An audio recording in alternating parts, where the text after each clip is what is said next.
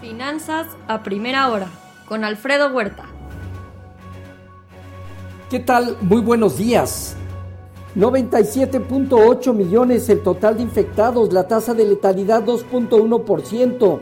Ayer 683 mil nuevos casos en el mundo y de ellos 889 mil en Estados Unidos.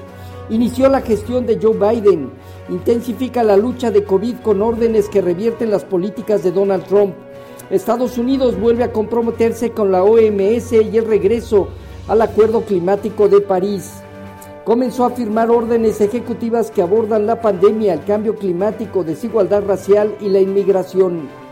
Tendrá una llamada este viernes, con, este viernes con Justin Trudeau como su primer encuentro a nivel internacional.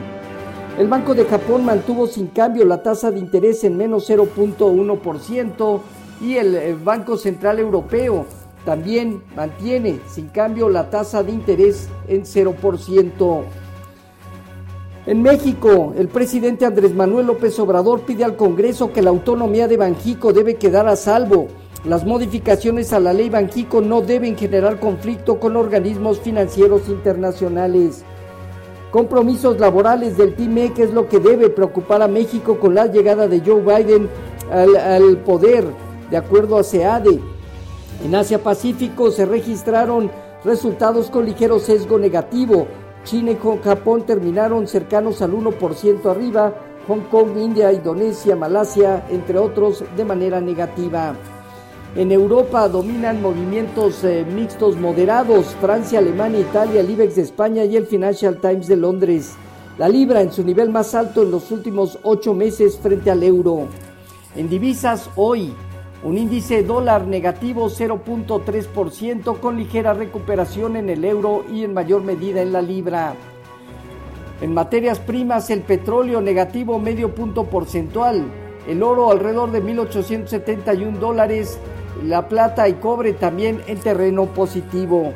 Ayer las bolsas terminaron al alza en Estados Unidos apoyados prácticamente por todos los sectores a excepción del sector financiero.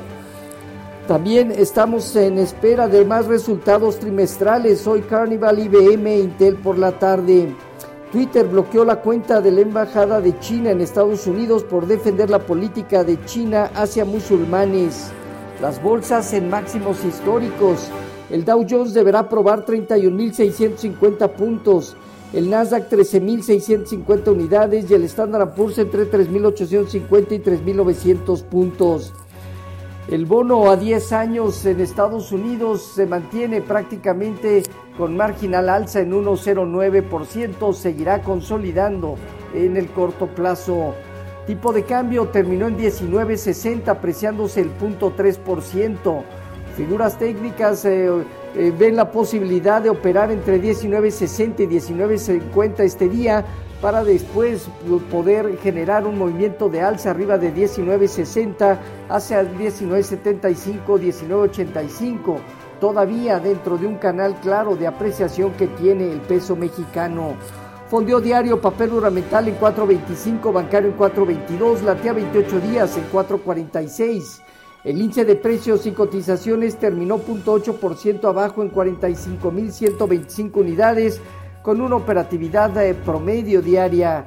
Así, el principal indicador viene consolidando importantes y respeta niveles de 45 mil puntos, ya que consolidaría con techos en 46.900 unidades. Si penetra 45 mil unidades, alrededor de 44.250 puntos, tiene una zona también relevante. Tasa riesgo País de México en 209 puntos. Hoy eh, también las ventas Santar disminuyeron 3.8% en diciembre. De acuerdo a Citibanamex, su estimación del PIB al cuarto trimestre sería de más 2.8% y en 2020 la economía habrá caído, habría caído 8,5%.